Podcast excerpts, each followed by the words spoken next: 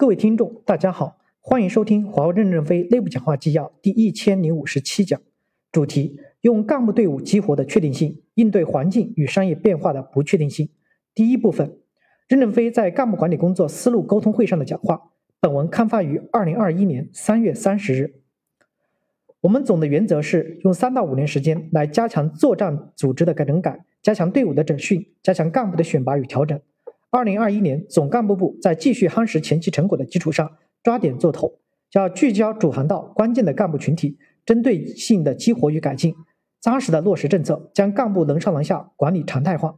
各级干部都要好好的去种粮食，增加土壤肥力，用干部队伍激活的确定性应对环境与商业变化的不确定性。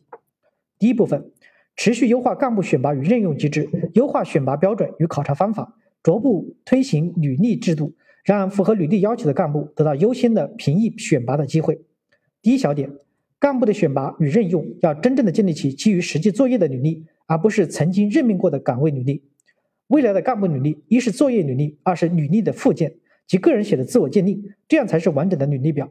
组织评价时才能看到更全面，比如什么地点做过什么事，证明人是谁，这些都要有真实的记录。GTS 的交付和维护数据化的作业履历就做得很好。做过大项目、中项目、小项目都有记录。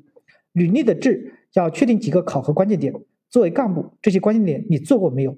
有的任命岗位并没有实际的项目作战经验，比如曾经任命过，是不是就一定说明他有过项目的经验呢？不要担心履历表厚，履历表是自我鉴定，组织评价是对他履历表的缩影。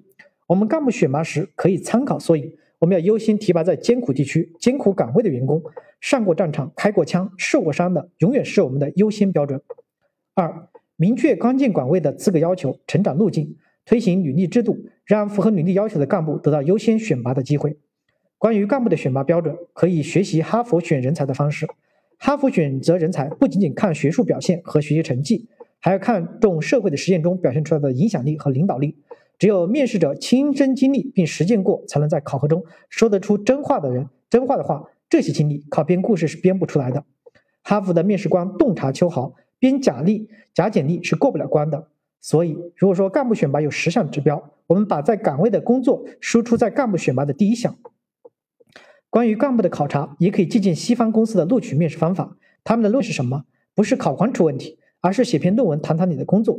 几个面试官通过论文来考察你对问题的认识。所以，我们对高级干部的考察，不是去考 A、B、C，也应该通过论文考核。比如，你说你打下了上甘岭，怎么打下来的？你写一篇论文。